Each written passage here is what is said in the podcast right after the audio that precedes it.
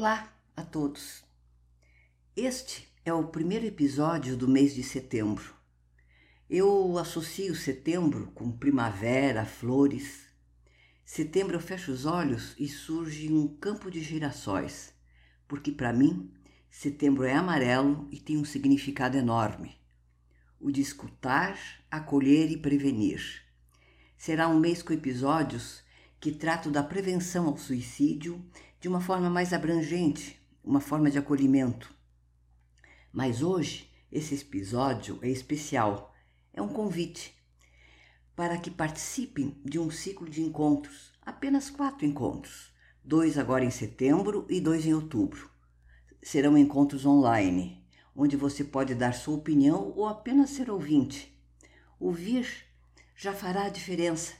Mesmo que não apareça seu perfil ou nome, Vá lá, dá uma escutada. Você escolhe a forma de participar desses encontros que se darão é, em forma de uma roda de conversa.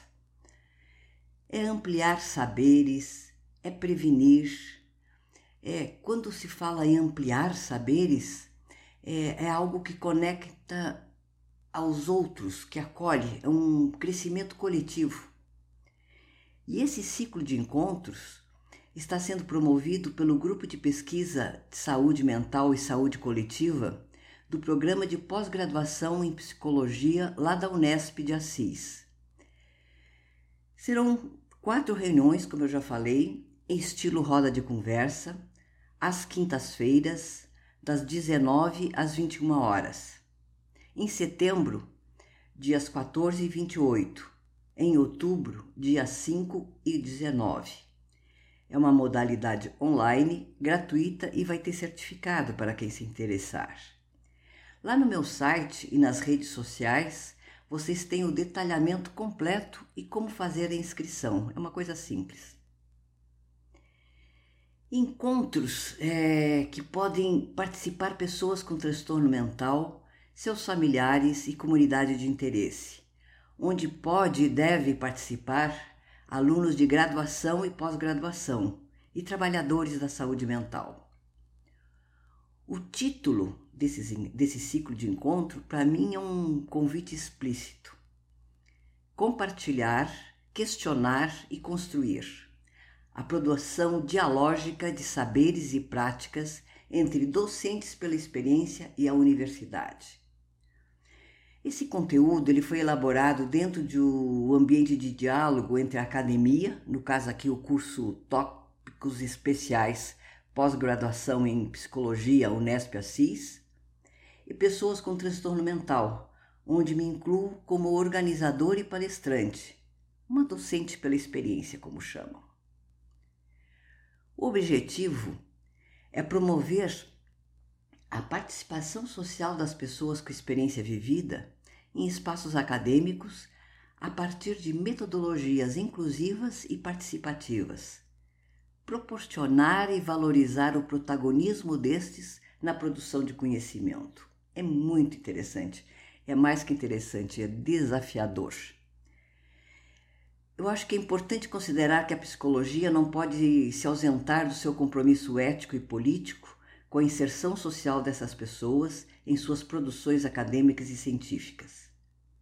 O objetivo geral da disciplina se encontra na necessidade de transformação das práticas no campo acadêmico, evidenciando a construção da autonomia e empoderamento nosso. E quando digo nosso, me refiro a pessoas como eu, com um diagnóstico de transtorno mental.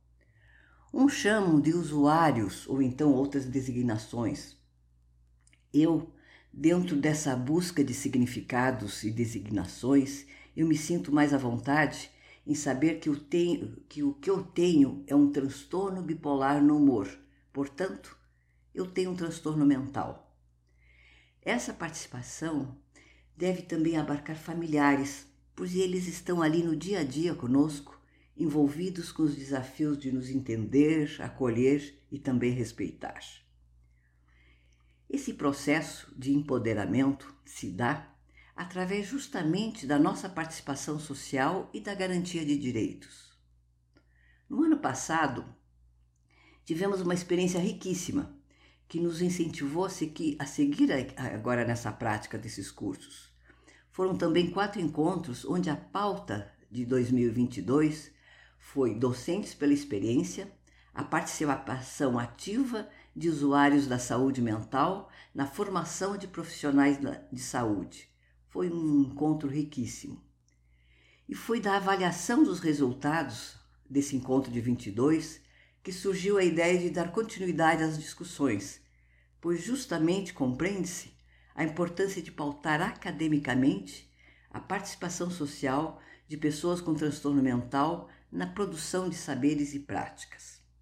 Para mim, é, tem o claro e incrível significado de praticar o que tanto nós pregamos.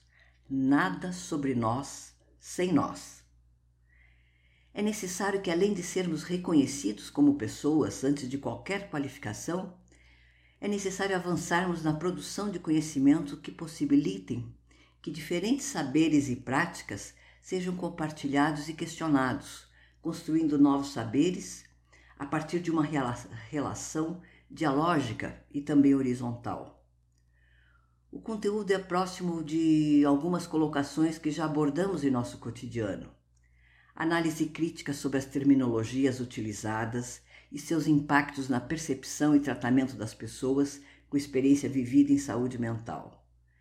Diálogo sobre a construção de saberes e práticas em saúde mental, considerando as experiências vividas e o conhecimento científico.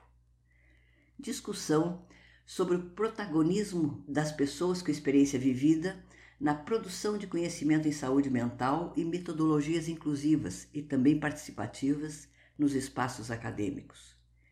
Reflexão sobre a construção e a garantia de direitos em uma abordagem mais inclusiva e horizontal na produção de saberes e práticas em saúde mental. Olha só, eu estou sendo bem incisiva nas colocações justamente para marcar a importância desses encontros.